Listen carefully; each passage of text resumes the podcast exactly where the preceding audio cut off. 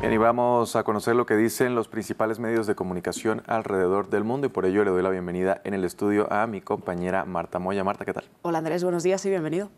Marta, muchísimas gracias. Vamos a abrir nuestra revista de prensa porque hoy tendrá lugar la entrada al panteón del resistente comunista Misak Manouchian tras 80 años de su fusilamiento, un momento histórico que está destacado en todos los medios de comunicación franceses y vamos a empezar por lo que dice Le Monde. Así es, eh, eh, Andrés. Antes de nada quisiera empezar con una cita del propio Misak Manouchian que dice lo siguiente.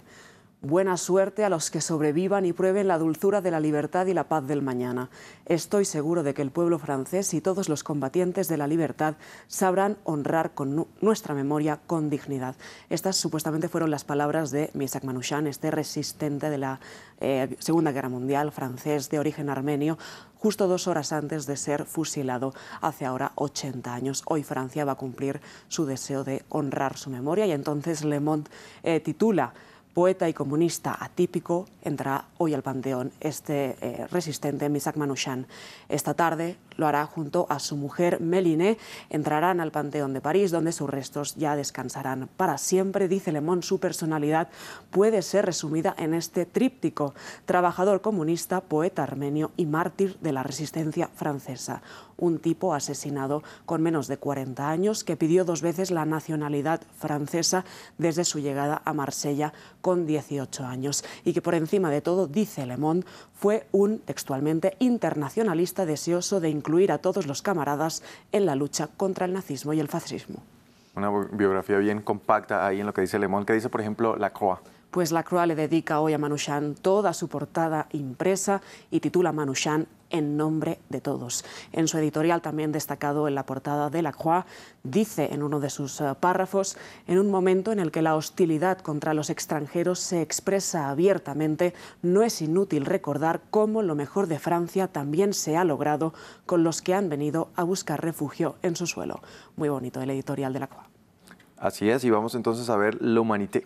Pues el resistente armenio también está toda portada en este periódico progresista L'Humanité, con un sencillo pero contundente titular Entre aquí Manushan, tilda la entrada de hoy al panteón de este resistente armenio de evento histórico que celebra la contribución comunista a la resistencia y Mediapart para finalizar, Marta? Pues el Mediapart, en un tono mucho más crítico con esta ceremonia, acusa directamente a Emmanuel Macron de ser un hipócrita y afirma que está utilizando este evento para textualmente redimir su virginidad antifascista poco después de haber eh, sucumbido a las sirenas de la preferencia nacional con su polémica ley de inmigración en opiniones divididas sobre este acontecimiento importante, que no deja de ser importante en Francia y que vamos a ampliar más adelante en nuestros informativos. Marta, vamos a cambiar de tema y vamos a Estados Unidos porque hay indignación también en los medios después de conocerse el pasado viernes que el estado de Alabama otorgará derechos humanos a los embriones congelados,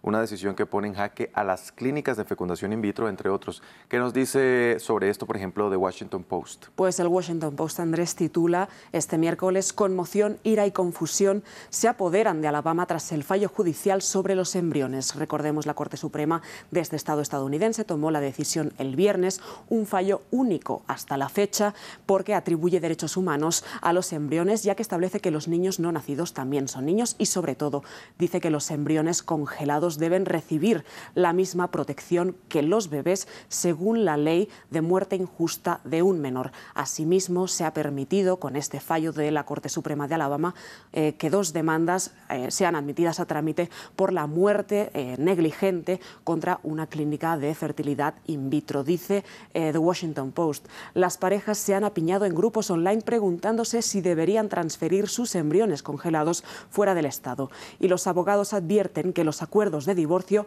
que exigen la destrucción de embriones congelados ahora pueden ser nulos. Añade The Washington Post que el fallo judicial puede alterar la atención de salud reproductiva, reproductiva para las mujeres en un estado donde las políticas antiabortistas ya son muy peligrosas.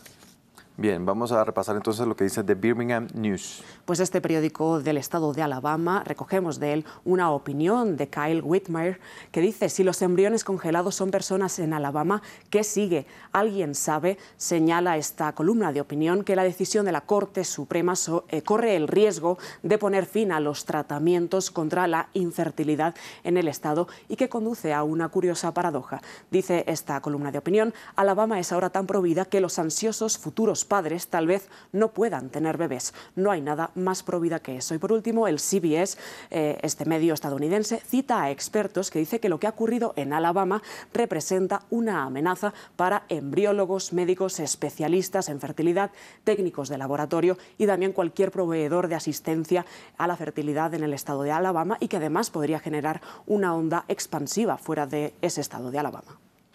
Pues Marta, muchas gracias. Un tema bastante polémico en Estados Unidos que se suma a toda esta discusión también sobre el Roe versus Wade. Gracias por este repaso a lo que dicen los principales medios de comunicación. Nos vemos entonces en una próxima oportunidad. Gracias, Andrés.